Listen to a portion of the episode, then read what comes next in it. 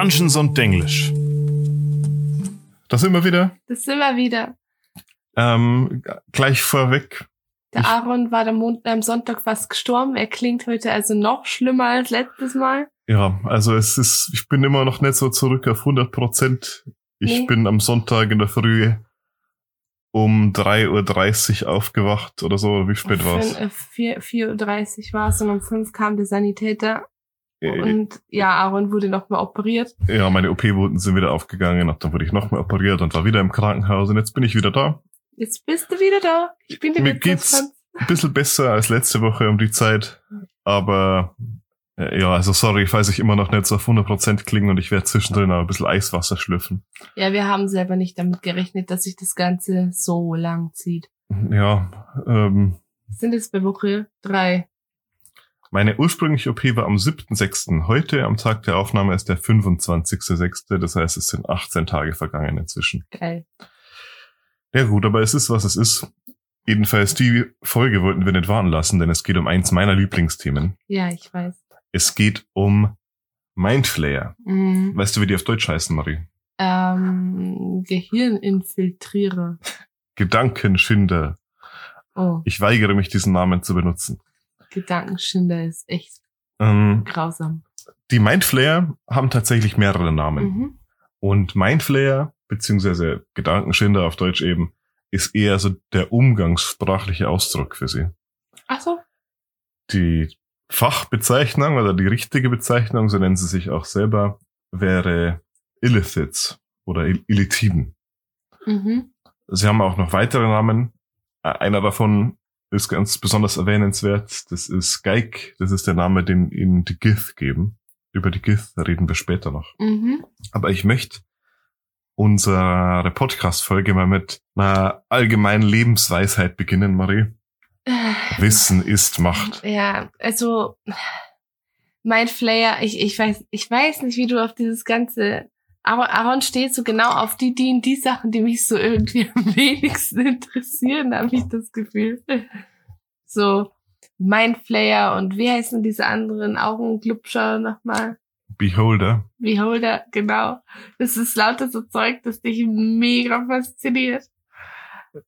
Also ich finde sie einfach faszinierend. Ich glaube, nach der Podcast-Folge du sie genauso faszinierend finden wie ich. Ich, ich bin, ich, ich, ich bin mal unvoreingenommen. Was weißt du denn schon über Mindflayer? dass sie aussehen wie Davy Jones aus Pirates of the Caribbean, dass sie Psionic sind und keine Magicians Mhm. ähm, und dass sie ähm, ich, ich glaube, man, man wird so ein Mindflayer so durch so ein Ritual oder beziehungsweise, ja, eh, keine Ahnung, du erklärst es mir gleich. Okay, ich zeig dir mal ein Bild von einem und du kannst für unsere Zuhörer beschreiben, wie die aussehen. Ich habe es ja gerade schon gesagt, wie Davy Jones aus Pirates of the Caribbean, also dieser Typ mit dem Tintenfischkopf. Ja, geht's ein bisschen genauer? mm, glubschige Tintenfisch-Tentakel und Krallen und also Moment. Ich würde sagen humanoid groß. Ja. Ähm, Hirn sieht sehr groß aus. Mhm. Also Kopf wirkt sehr groß. Ähm, dann natürlich Gesicht von einem Tintenfisch mit diesen Tintenfisch-Tentakeln. Vier Krallen statt Händen. Vier Krallen statt Fingern, meinst du? Fing Fingern.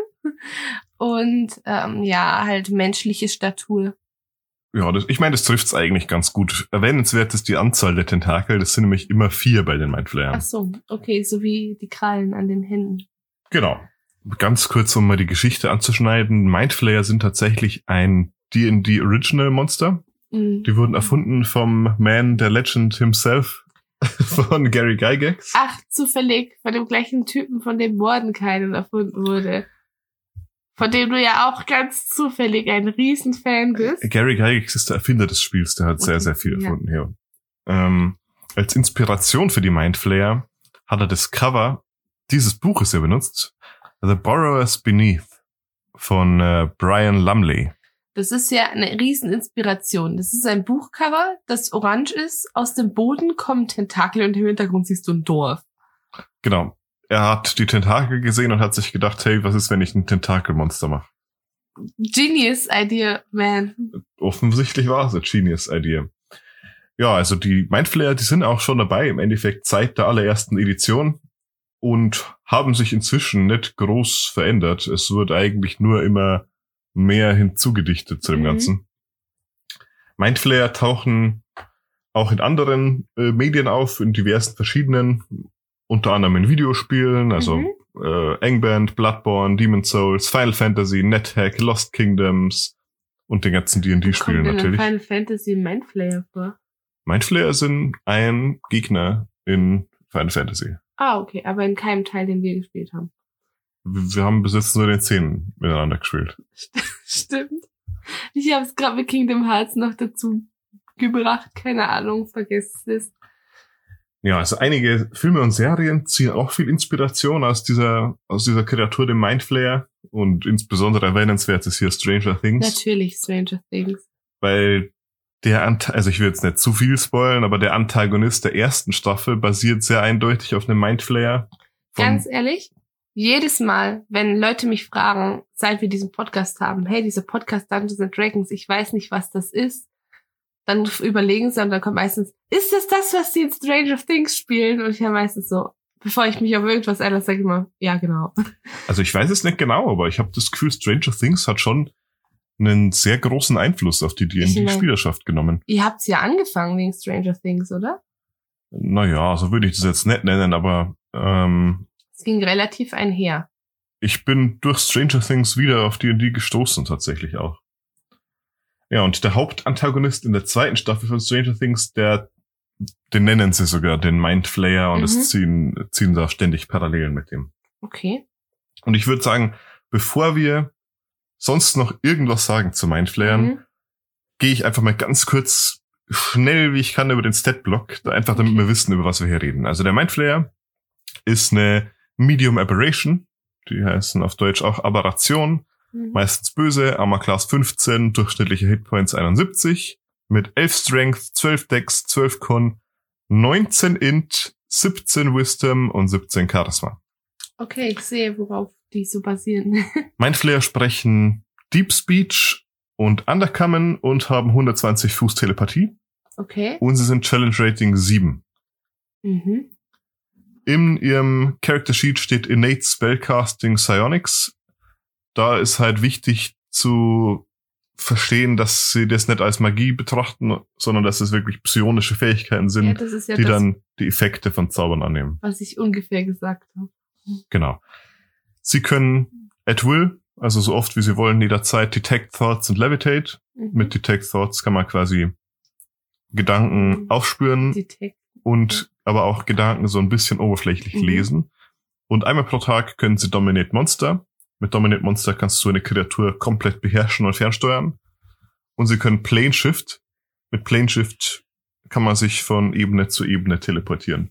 Das heißt, sie haben auch immer einen, einen Fluchtzauber. ein Fluchtzauber, ganz genau. Mindflayer sind mm, resistent gegen Magie. Ah, Sie haben ihre Magic Resistance, die gibt ihnen Advantage gegen, äh, auf alle Saving Throws gegen Zauber und andere magische Effekte. okay. Und diese magische Resistenz, die kommt wohl, um jetzt ein bisschen in der Lore vorzugreifen, von dem Schleim, der ihre Haut bedeckt. Mhm. Wird ein Mindflayer diesen Schleim los, dann verliert er auch seine Magieresistenz. Okay. Mindflayer haben drei verschiedene Actions. Einmal greifen sie mit Tentakeln an, das macht Schaden und sie Okay. grappeln einen und halten einen fest. Sobald sie einen festhalten, greifen sie dich nicht nochmal mit ihrem Tentakel an, sondern sie machen Extract Brain und ähm, machen dir 10 die 10 Schaden. Geil. Und falls dich dieser Schaden auf 0 Hitpoints reduziert, fressen sie dein Gehirn und du bist sofort tot ohne Death Saves. Kinda disgusting. Außerdem, wofür sie auch noch sehr stark bekannt sind, ist ihr Mind Blast. Ich glaube, die Fähigkeit heißt Gedankenschlag auf Deutsch. Das ist eine Recharge Ability. Ah, Deutsch. Das heißt, ähm, sobald sie die einmal einsetzen, muss die erst wieder aufgeladen werden. Wie Recharge jetzt genau funktioniert, ist nicht so wichtig, aber das können sie quasi nicht jederzeit nacheinander raushauen. Mind Blast funktioniert so, der Mindflayer, der ähm, schießt psionische Energie aus sich heraus in einem 60 Fuß Kegel und alle Kreaturen da drin bekommen Schaden und sind stunned für eine Minute. Okay. wenn sie den, den Intelligence Safe nicht schaffen. Okay, okay. Genau, also Ah, nochmal zusammenfassend. Sie sind sehr klug. Sie können ein bisschen zaubern. Sie sind magieresistent. Sie fressen Gehirne. Und sie können Leute stunnen. okay. Ja, diese Mindflayer sind im gesamten Multiversum respektiert und gefürchtet. Und sie sind interdimensionale und interplanetar, also interplanetar ist eigentlich nicht, was ich sagen wollte, sondern interplanare Reisende. mhm. Auf der materiellen Ebene selber findet man sie allerdings meistens im Underdark, Okay. also Ja. im Unterreich. Ähm, warum ist es so? Warum treiben sie sich da nur im Underdark rum? Da kommen wir später noch drauf, aber es gibt einen Grund dafür. Mindflayer selber sind inhärent tyrannische, egoistische, unmoralische und mit sehr wenigen Ausnahmen durch und durch böse Kreaturen. Mhm. Sie sind arrogant und sehen alle anderen Kreaturen als niederwertig an. Genau wie du. Genau, genau, Marie, danke schön. Ja, und andere Wesen sind für sie quasi immer eine von drei Kategorien. Nahrung, potenzielle Sklaven oder Hindernisse. Das war Yugi, der mal wieder Selbstmord begangen hat. Wow. Ja, wir haben so ein paar Funko-Pop-Figuren und ein paar von denen stehen nicht besonders gut. Jetzt ist gerade Yugi aus dem Regal rausgefallen. es ist immer nur Yugi. Aus dem Regal. Direkt in den Shadow Realm. Okay. okay. Ähm, ja, was machen diese Mindflayer so, wenn sie nicht gerade irgendwie böse Sachen treiben? Oder nee, was machen sie allgemein inklusive dem bösen Stuff, das sie so treiben? sie machen Forschung. Sie sammeln Wissen, sie führen Experimente durch und am allerliebsten versklaven sie ganze Völker. Oh, schön. Das ist auch mein Favorite Hobby. Ja, wenn Mindflayer über ein Volk hereinfallen, dann kann man die Mitglieder dieses äh, Volks Mhm. in äh, dieses bemitleidenswerten Volks in zwei Gruppen aufteilen, die mit Glück, die sofort getötet werden und die mit Pech, die psionisch für immer verändert und buchstäblich in hirnlose Sklaven verwandelt werden. Naja, aber ich meine, wenn du in den hirnlosen Sklaven verwandelt wirst, dann juckt's dich ja nicht mehr.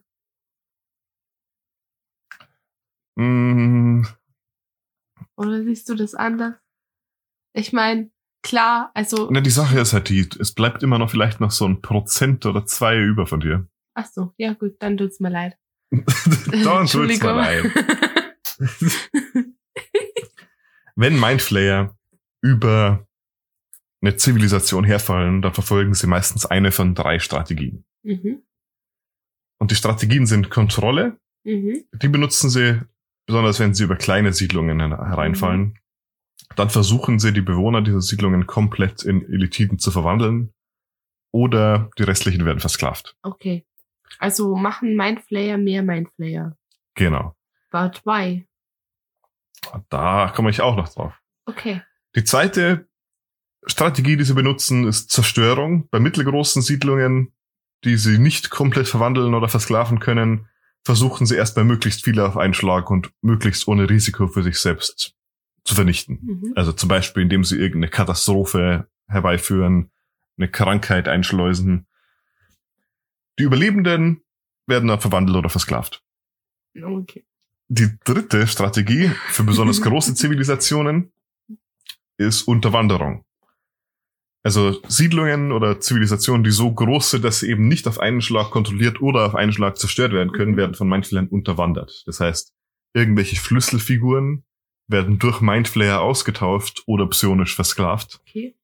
Und dadurch, dass sie dann eben in den wichtigen Posten Schlüsselpersonen haben, können sie nach und nach den Niederfall der Zivilisation herbeiführen. Mhm. Und wenn das dann nach Jahren erfolgreich ist, dann werden die Überlebenden verwandelt oder versklavt. Ja, aber Entschuldigung, wenn die Überlebenden verwandelt oder versklavt werden, dann gibt's ja gar keine Brains mehr, die die snacken können.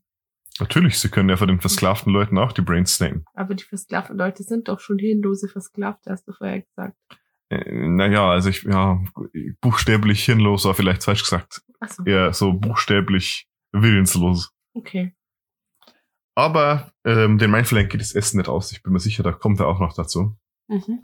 wichtig bei Mindflayern ist zu wissen, oder reden wir erstmal über diese Versklavung, oder wenn ich schon die ganze Zeit die Versklavung anschneide. Ja. Die Versklavung von Mindflayern funktioniert im Endeffekt so, äh, bei Mindflayern.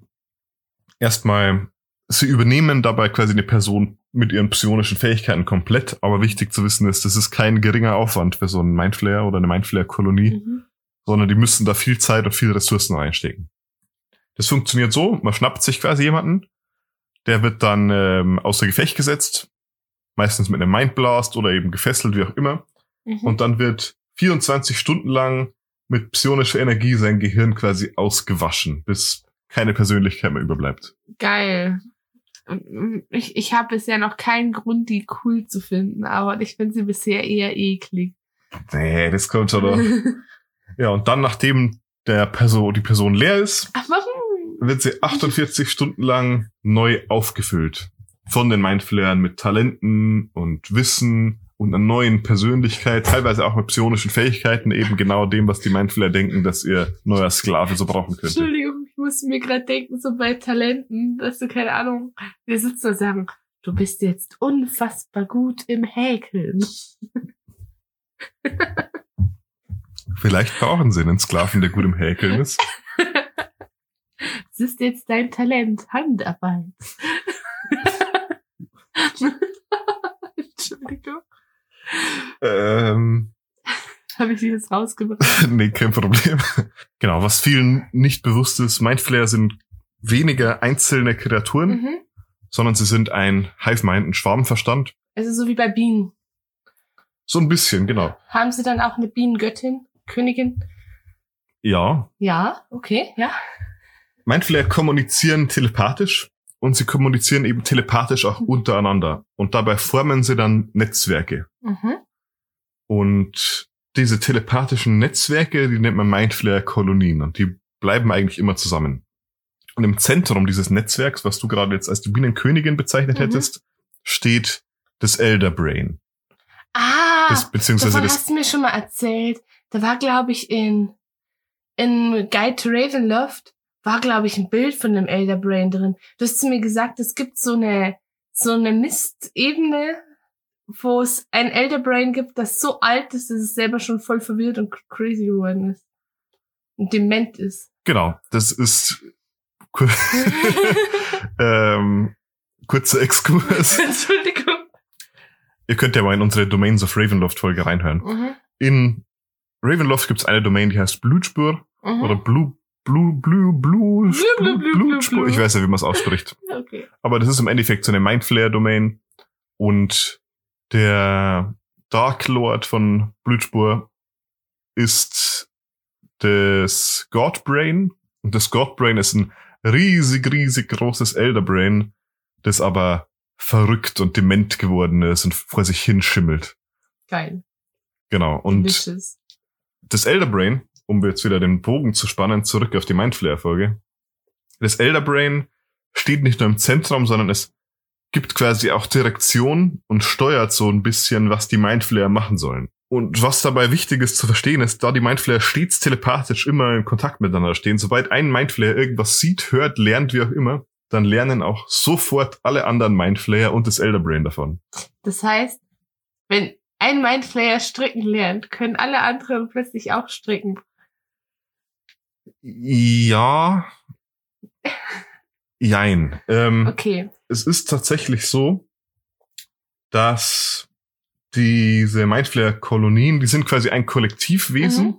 und die einzelnen Mindflayer sind dabei sowas wie die Informationsspeicher und das Mhm. Elderbrain ist sowas wie der Informationssortierer. Und das Elderbrain, das teilt die Informationen jedem Mindflayer quasi so zu, wie es das taktisch am besten einschätzt. Also Das heißt- entscheidet das Elder Brain, wer stricken lernt. Genau. Das Okay. Elderbrain macht die einzelnen Mindflayer jeweils zu Experten auf bestimmten Gebieten. Der eine Mindflayer in der Kolonie ist zum Beispiel ein Archäologie-Experte, Mhm. der andere ist ein Chemie-Experte, Biologie, Militärexperte. Aber Und- Entschuldigung, der Nachfrage, macht es damit nicht die Mindflayer selber irgendwie zum Sklaven vom Elder Brain?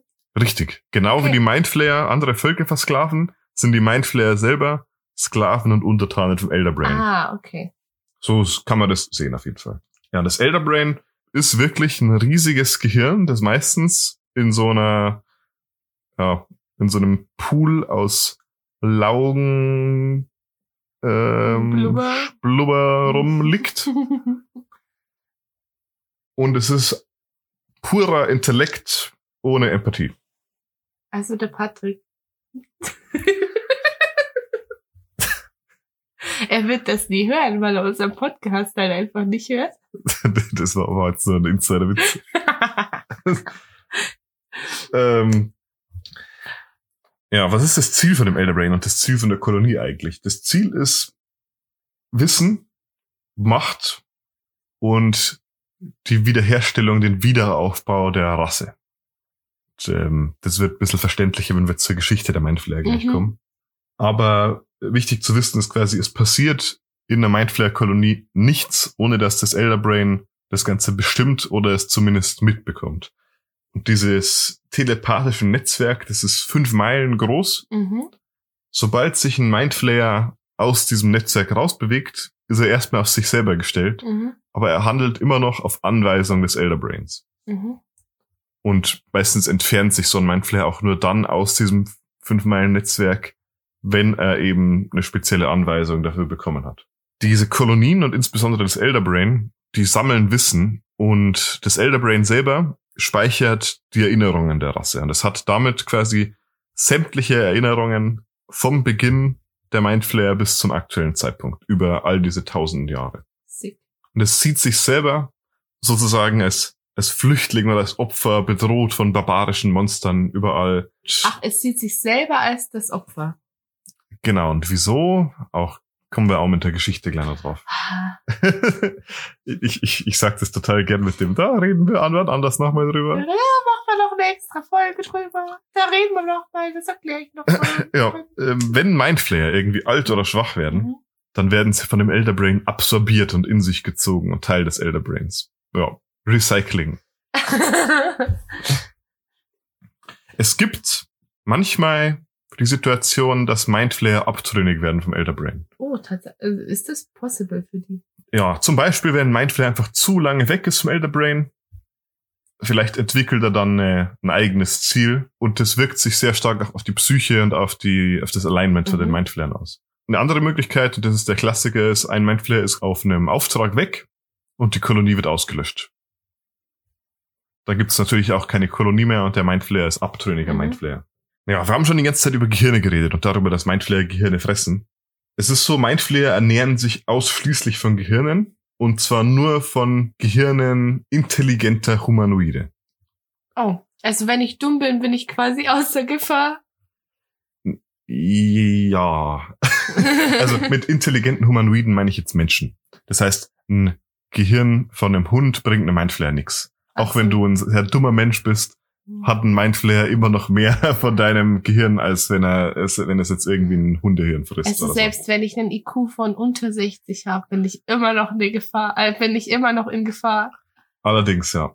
Es ist schon so, also wenn Mindflayer Gehirne konsumieren, dann empfinden sie quasi absolute Euphorie und sie absorbieren dann die psionische Energie aus dem, aus dem Gehirn und die Erinnerungen und Teile der Persönlichkeit und dann dadurch nehmen sie dann auch so Macken dieser Gehirne an, die sie konsumieren. In Volos zum Beispiel schreiben die Dungeons and Dragons Autoren, dass wenn so ein Mindflayer sich hauptsächlich von Barbarenhirnen irgendwie ernährt, dass er dann vielleicht als Mindflayer eher weniger Wert auf schickes Äußeres legt. Und Okay. andersrum, wenn er sich jetzt nur von gehobenen Elfenhirnen ernährt, dass er dann sehr viel Wert auf sein Äußeres Ach, legt. das wäre dann quasi, ähm, welche Art von Gehirngummi du bist. Ja. Ähm, eines haben diese Mindflayer aber alle gleich.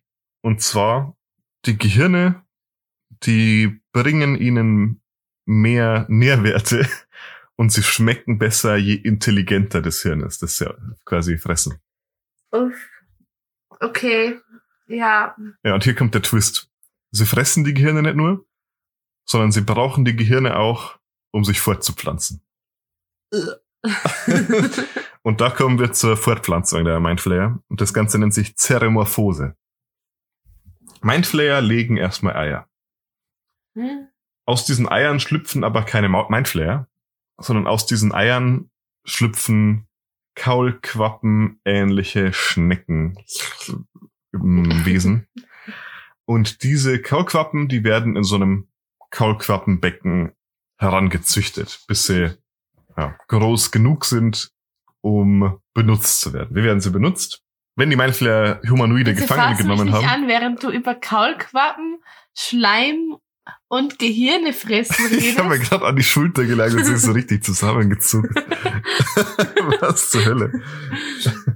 ähm, gefangenen Humanoiden wird quasi durch die Nase oder durch die Ohren oder durch die Augen so eine Kaulquappe eingesetzt Äh, Ja, ich, ich erinnere mich gerade an die Illustration im, im Handbook.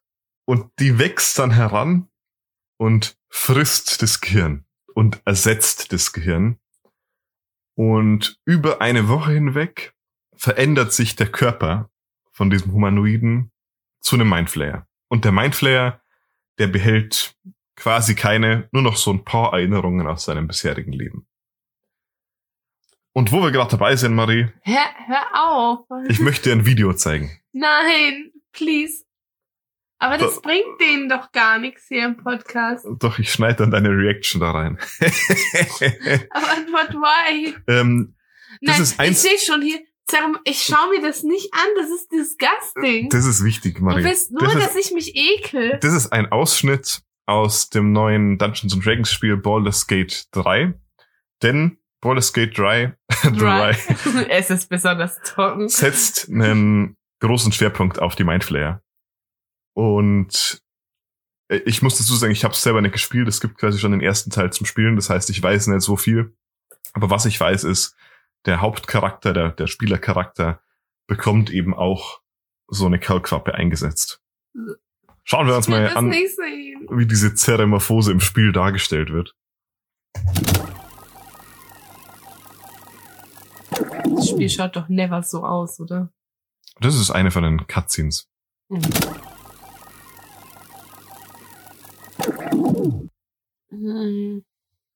Ich find's beyond disgusting. Es ist echt ekelhaft. Mann, Aaron, warum zeigst du mir sowas? Echt?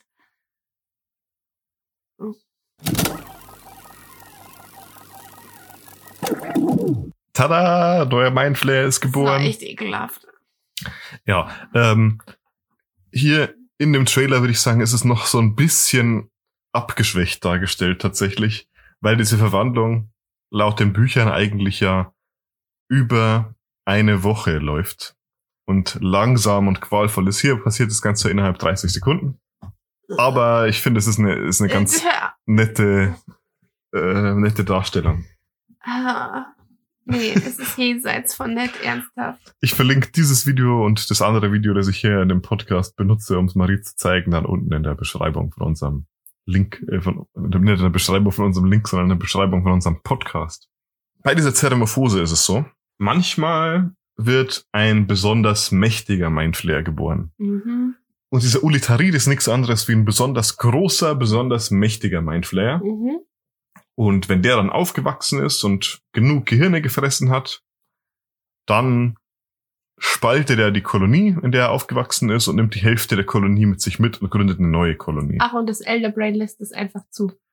Das Elder Brain ist kein Fan von den Ulitariden, weil es natürlich die eigene Kolonie schwächt, aber es weiß, dass das Ganze nötig ist, um die Rasse wieder zu stärken. Denn wenn die Mindflayer sich nicht vermehren und neue Kolonien gründen, dann geht die Rasse früher oder später unter. Das heißt, das Elder Brain duldet das Ganze. Mhm.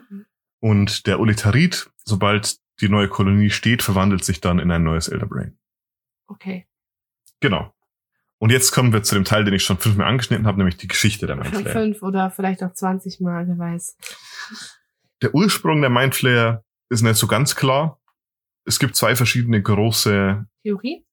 große Theorien, die in den verschiedenen Dungeons and Dragons Editionen dargestellt werden. Das eine ist, die Mindflayer kommen ursprünglich aus dem Far Realm. Haben wir über den Far Realm schon mal geredet? Nein. Der Far Realm ist quasi der Bereich des Multiversums, der jenseits der bekannten Ebenen liegt. Okay, ja. Ähm, da kommen all diese glibberigen Monster her, Mhm. Aberrations, Beholder kommen von da, Alles, was du gerne die magst. Great Old Ones, alles was so ein bisschen H.P. Lovecraft Alles, angehaucht was, ist. genau, so Aaron voll drauf abwehrt. Die andere Theorie ist, dass die Mindflayer aus der Zukunft kommen und sich quasi aus der Zukunft mit einer Zeitreise in 2000 Jahre vor der aktuellen Zeitrechnung Finde ich zurückversetzt ist haben. eine ultra Becke-Theorie. Entschuldigung. Nee, ist, im Vergleich zur anderen Idee finde ich es nicht so cool. Weg ist es nicht. Es ist nur, ich weiß nicht, gibt es Zeitreisen in D&D, so offiziell? Ja. Echt? Okay, dann never mind. Ich habe noch nie was von einer Zeitreise mitbekommen, deswegen. Ja, also wir haben ja schon darüber geredet, obwohl die Mindflayer gefürchtet und mächtig sind, stehen sie selber am Rande der Ausrottung und sind vom Aussterben bedroht. Okay. Und woran liegt das? Also sicher ist folgendes. Vor vielen tausenden Jahren, Mhm. da waren die Mindflayer die vorherrschende Macht in den inneren Ebenen. Okay. Also sie waren die vorherrschende Macht im Multiversum und ihre Heimat lag aber in der Astralebene. mhm. Die Mindflayer haben, um die verschiedenen Ebenen zu erobern, sowas wie Raumschiffe benutzt, die Nautiloiden. Und ich zeige dir mal ein Bild von so einem Nautiloiden. Die schauen so aus. Die lassen sich relativ schwer beschreiben. Die sind angelehnt eben an die Schneckenhäuser mit demselben Namen, Nautiloiden. Sowas habe ich in Final Fantasy schon mal gesehen. und es sind quasi organische Raumschiffe. Ja, und sie haben auch vier Tentakel. Wahnsinn. Also sie haben mehr als vier. Okay, jetzt wo ich die Raumschiffe gesehen habe, finde ich die Zeitreise-Ding doch nicht mehr so super weg. Ja, stell, stell dir mal vor, es kommen aus der Zukunft plötzlich lauter so Tentakelviecher in so einem Tentakel-Raumschiff und ihr Theme ist einfach vier Tentakel. Stopp. Äh, jedenfalls haben sie diese Nautiloiden benutzt, um Ra Rassenvölker, Planetenebenen zu versklaven. Aber sie hatten eine Sklavenrasse, Mhm. die sie quasi nur dazu herangezüchtet haben, um, um ihre Sklaven zu sein. Und diese Sklavenrasse waren die Gith. Mhm. Und die Gith haben sie benutzt als Arbeiter, aber auch als Nahrungsquelle. Nom. Falls sie mal keine Gehirne gefunden haben, hatten sie immer noch einen Haufen Gith, deren Gehirne sie fressen können. Genau. Das ist echt barbarisch. Schon. Jedenfalls kam es dann irgendwann dazu, dass die Gith einen Aufstand angefangen haben Mhm. und eine Revolution angezettelt haben gegen ihre tentakeligen Meister. Und das Mindflayer Imperium ist binnen eines Jahres komplett kollabiert und gefallen. Die Gith haben so gut wie alle Mindflayer getötet und haben alles zerstört, was mit ihren Meistern zu tun hatte. Und nur die Mindflayer auf der materiellen Ebene haben überlebt. Soweit man weiß. Vielleicht gibt's in der Astralebene noch irgendwo welche, aber die Astralebene ist groß. Und wenn, dann haben sie schon länger nichts mehr von sich hören lassen. Deswegen verstecken sie sich im Underdark. Genau, sie verstecken sich im Underdark, denn die Gith, die haben sich inzwischen übrigens gespalten in die Mhm. Gith-Serei und die Gith-Yankee, die jagen die Mindflayer bis heute. Und es, es ist so wie im echten Leben, wenn man irgendwas besonders oft macht. Und ähm, Wenn ich besonders lang stricke, kann ich irgendwann sehr gut stricken. ganz genau, die Gith sind inzwischen sehr, sehr gut drin, Mindflayer zu jagen. Und das ist mehr oder weniger ihr Primärziel, Mindflayer zu töten. Mhm. Das ist der Grund dafür, dass die Mindflayer sich nach wie vor im Underdark verstecken. Ja, die Sache ist die, wenn man sich so ein paar Theorien anhört Mhm. von den Weisen aus unseren D&D-Settings, dann wird diese Geschichte oft in Frage gestellt. Okay. Denn die Sache ist die, es gibt keine Ruinen von dem alten Mindflayer-Imperium und es gibt keine Spuren dieses Krieges Mhm. zwischen den Gith und den Mindflayern. Und deswegen gibt es diese Theorie, dass die Mindflayer den Krieg nicht verloren haben, sondern sich selbst in die Zukunft versetzt haben. Und die komplette Mindflayer-Zivilisation einfach ein paar tausend Jahre in die Zukunft geschickt haben. Aber Aaron, ist das, ist das im Sinne des Zeitstrangs? Wir schauen gerade Loki. Sehr empfehlenswert übrigens bis Ja, jetzt. Wir sind, bei, wir sind auf Stand von Folge drei. ja. Also vielleicht nimmt es auch ein Game of Thrones Ende und äh, oh. Und was, und, und ähm, Loki wird insane, will eine Stadt jetzt umbringen. keine, jetzt machen wir keine Spoiler für Game of Thrones bitte. Ich wollte nur sagen, ich wollte damit nur sagen, dass die letzte Staffel, die letzten zwei fragwürdig waren, meiner Meinung nach. Die letzte, fandst du die achte Staffel, ähm, die siebte Staffel auch schon fragwürdig? Ja. Okay. Ja, soweit habe ich nicht mehr geschaut. Ich habe nach der Red Wedding abgebrochen. Ich war ein bisschen, das stimmt nicht, aber ich war da echt traumatisiert. Ähm, ja, jedenfalls Mindflayer haben damit einen großen Feind, das sind die Gith, aber sie haben noch viele andere Feinde. Also die Mindflayer selber sind ja stark, aber nicht unbesiegbar. Und das heißt, mächtige Monster können eben eine Gefahr für sie darstellen, also Drachen, Dämonen, Teufel, wie auch immer. Im Underdark kommen sie immer in Kontakt mit den Drow, mit denen sie sich nicht gut verstehen. Und sie sind absolut verfeindet und verhasst und sie hassen sich gegenseitig mit den Dwerga. Die Dwerga sind sowas wie böse Zwerge. Die Dwerga, die haben auch einen, einen Gott. Mhm. Oh, ich will das jetzt nicht falsch erzählen. Ich bin nicht so drin mit den Dwerga. Ich glaube, der Gott von ihnen heißt Deep Dwera. Und das Zeichen von Deep Dwera, also sein göttliches Symbol, ist ein Mindflayer-Schädel. So sehr hassen die Geil. Dwerga quasi die Mindflayer. Ich find's Ja. gut, wie die Götter immer mit ihren Symbolen zeigen, wen Und sie hassen. Einen absoluten Erzfeind neben den Gith haben die Mindflayer noch. Mhm. Und zwar übereifrige Abenteurer. Du, ich dachte Mordenkain. Das hätte gepasst. Warum übereifrige Abenteurer? Weil Abenteurer immer Mindflayer töten. Das stimmt. Ja. Das stimmt. Ja, und jetzt kommt der spannende Teil, womit ich jetzt die Mhm. Episode ein bisschen ausklingen lasse. Ähm, das sind jetzt lauter Themen, zu denen wir vielleicht mal eigene Folgen machen. Mhm. Denn wir haben ja drüber geredet, die Mindflayer, die benutzen eben diese Zeremorphose, um Menschen in Mindflayer zu verwandeln. Diese Zeremorphose, die funktioniert aber nicht nur bei Menschen. Und wenn man anderen Kreaturen diese Kaulquappen einsetzt, passieren spannende Sachen. Und es entstehen Mindflayer-Monster. Okay. Ich zähle hier einfach mal ein paar verschiedene auf, die es gibt. Wenn man einem Beholder so einem Kaulquappe einsetzt, dann wird er zu einem Mind Witness, zu einem Gedankenzeugen. Das sind so, ja, der Beholder verliert dabei eigentlich seinen kompletten Willen Mhm. und seine Autonomität und wird eher zu so einem psionischen Repeater, Okay. So wie so ein WLAN-Signal. wie so ein WLAN-Repeater. Er verstärkt quasi einfach die psionischen Eigenschaften der Kolonie. Mhm. Lizard-Volk werden zu sogenannten Zakant. Das sind Diener von einzelnen Mindflayern. Bei Gnomen ist es zum Beispiel so, wenn Gnome der Zeremorphose unterzogen werden, Gnome sind resistent gegen die Oh, Zeremorphose. echt? Oft ist es so, sowohl die Kaulquappe als auch der Gnom sterben einfach. Es kann aber auch sein, dass das Ganze dann in einen Gnom-Zeremor verwandelt wird und es sind dann so mini-Gnom-große Mindflayer, die so ein bisschen mehr von ihrer Persönlichkeit und von der gnomischen Das sind diese Chibi, Chibi Mindflayer, oder? Die du mir gezeigt hast. Genau. Ich habe mir, ja, nee, ich will, ich will nicht so viel wegnehmen. Ich habe mir letztens ein paar Minis gekauft, da war zufällig einer von denen dabei, deswegen hat Marie den schon gesehen. Wenn diese Gnom-Zeremorphose fehlschlägt, dann werden die nicht zu Gnom-Zeremorphen, sondern sie werden zu Squidlings. Hm. Und das sind einfach ja, so dumme Mini-Mindflayer, die so ein bisschen durch die Gegend glitschen und auch So der. Carpador unter den Mindflayern. Genau. Ähm, es gibt auch diverse Monster, die man der Mindflayer Zeremorphose unterziehen kann. Um, also Jules werden zu Uchulons, Roper werden zu Orophions, Purple Worms werden zu Mindworms. Viele von den Kreaturen kriegen bestimmt noch mehr eigene Folgen. Spannend sind Drachen. Drachen werden der Zeremorphose unterzogen werden, werden zu Brainstealer Dragons. Oder auf Deutsch Gehirnstehler-Drachen. Ja, ich zeig dir mal ein Bild von denen. Das muss ich jetzt erstmal kurz googeln. Vielleicht finde ich gleich eins. Brainstealer Dragon. So schauen Natürlich die sind aus. wieder die vier Tentakel und Theme. Sind echt hässlich.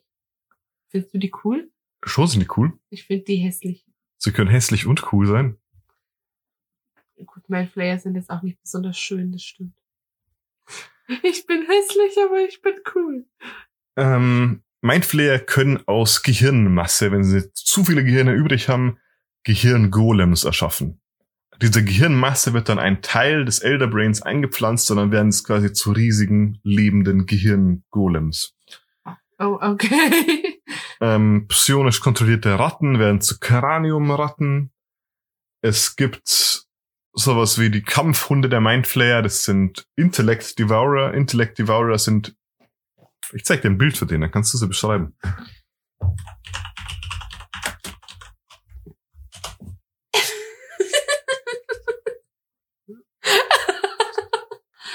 ähm, es ist ein Hirn mit vier hühnerartigen Beinen dran.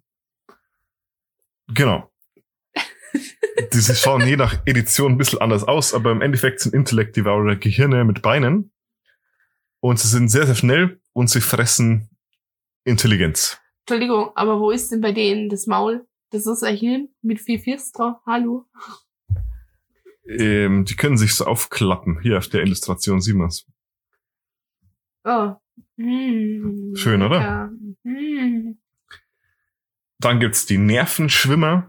Diese Kaulquappen können von den Mindflayern modifiziert werden, damit sie nicht Gehirne fressen, sondern einfach durch die Nerven des Opfers krabbeln und Schmerzen verursachen. Und die Mindflayer benutzen die als Folterinstrumente. Geil. Aber sogar die meisten Mindflayer sehen das Ganze als geschmacklos an. Die Oblex wurden erfunden von den Mindflayern. Die Oblex sind so Schleimkreaturen, die Menschen nachahmen können. Dann gibt's noch Neoteliden. Neoteliden werden nicht von Mindflayern erschaffen, sondern werden von Mindflayern sogar gehasst. Hatten wir jetzt neulich, ne? Hatten wir in unserer Campaign vor kurzem einen. Das ist ein riesiger, 20 Meter langer Wurm, der Genau. Menschen frisst. Kurz gesagt, ja. Im Endeffekt ist es so, wir haben ja vorher darüber geredet, diese Kaulquappen, die werden in diesen Kaulquappenpools herangezüchtet. Und oft ist es so, wenn jetzt ein Abenteurer herkommt, der nicht weiß, was er macht, dann löscht er die Mindflayer-Kolonie aus und lässt diesen Pool zurück. Und wenn sich um diese Kaulquappen nicht gekümmert wird, dann fressen die sich so lange gegenseitig auf, bis nur eine überbleibt. Und das wird dann hier Und diese eine Kaulquappe, die wächst dann heran und wird zu einem ja, riesigen, wurmartigen Monster. Ja, und die werden sogar von den Mindflayern gehasst und gefürchtet, deswegen trifft man auch die sehr selten. Der war auch ziemlich gefährlich, muss man sagen. Wären wir fast gestorben. Ja. Ähm, wo wir vorher von Bl äh, Blutspur geredet haben, da gibt's vampirische Mindflayer. Ja, die sind, so wie man sich's vorstellt, bisschen Mindflayer, aber noch einen Tick edgier. Ich bin ein Mindflayer, aber ich bin gleichzeitig untot. Uh. Ähm, Mindflayer setzen ihren Schwerpunkt ja auf ihre psionischen Fähigkeiten und benutzen bewusst keine Magie, weil sie Magie quasi als, also sie arbeiten eben lieber mit ihrem Gehirn als mit irgendwelchen Zaubertricks. Okay, ja. Trotzdem gibt's Mindflayer, die sich mit Arcana Magie beschäftigen. Das sind meistens abtrünnige Mindflayer. Und diese Mindflayer, die sich entscheiden, Arcane Magie zu lernen, die können so eine Art niedere Lich werden. Mhm. Und die nennt man dann Alhuns. Von denen zeige ich dir auch mal ein Bild. Die Alhuns, Ah, die werden, äh, sie sehen wirklich aus wie gestorbene Mindflayer. Sie werden weiß und schauen so ein bisschen schimmelig aus. Also sie verlieren den meisten Teil ihres Schleims bei dieser Verwandlung und verlieren damit auch ihre Magieresistenz. mhm. Ähm, Ja, sie sehen so ein bisschen aus wie ein Zombie-Mindflayer. so ungefähr sind sie es auch. Nur sehen sie eben auch sehr mächtige Magier. Da sie ja sehr intelligente Kreaturen sind. Mhm. Ganz, ganz selten kommt es vor, dass solche Mindflayer wahres Lichtum erreichen und zu echten Liches werden. Mhm. Und das sind dann sogenannte Illithi-Liches. Illithy Liches, okay. Ähm, was ist eigentlich mächtiger, ein Mindflayer oder ein Lich? Ein Lich ist auf jeden Fall mächtiger. Echt? Ach so. Also so ein Mindflayer, haben wir gesagt, liegt bei Challenge Rating 7. Mhm. Ein durchschnittlicher Lich liegt, glaube ich, bei 21 oder so. Oh, Tatsache. Das habe ich ja voll unterschätzt. Wow. Ich dachte irgendwie so, dass die Lich unter den Mindflayern stehen, aus irgendeinem Grund. Ja, aber du kannst dir vorstellen, wenn so ein Mindflayer zu einem Lich wird, zu einem Illithi-Lich, das passiert sehr, sehr selten, Das ist Dann, ultra äh, strong. ist er sehr, sehr stark. Okay, ja. Hast du noch Fragen zu Mindflayern? Nee, äh, es ist größtenteils alles geklärt worden. Ich meine, es sind, ist ja ein eins deiner Lieblingsgegner. Ich glaube, die anderen sind es schon gewohnt, dass in Campaigns von dir regelmäßig Mindflayer auftauchen, weil du sie einfach ziemlich interesting findest. Und ja, sie sind auch sehr interessant. Sie haben jetzt nicht so viel Background-Story wie jetzt Mordenkain zum Beispiel. Aber sie sind schon cool. Ich möchte jetzt zum Abschluss noch ein Video zeigen, das ist auch aus Baldur's Gate 3. Das ist die Intro-Sequenz. Mhm. Ähm, und ich möchte gar nicht zu viel vorwegnehmen, aber es geht quasi darum, dass die Stadt Baldur's Gate angegriffen wird von Mindflayer. Mindflayern. Ich hab ein bisschen Angst. Ich hab den Kopfhörer da drin. Tu mir beide rein.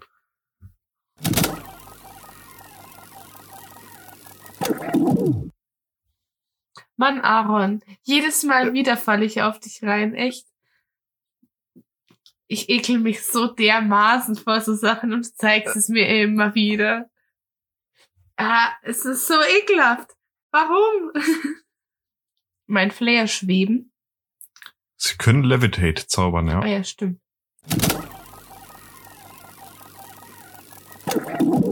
Ach, wir sind in einem dieser Raumschiffe. Okay.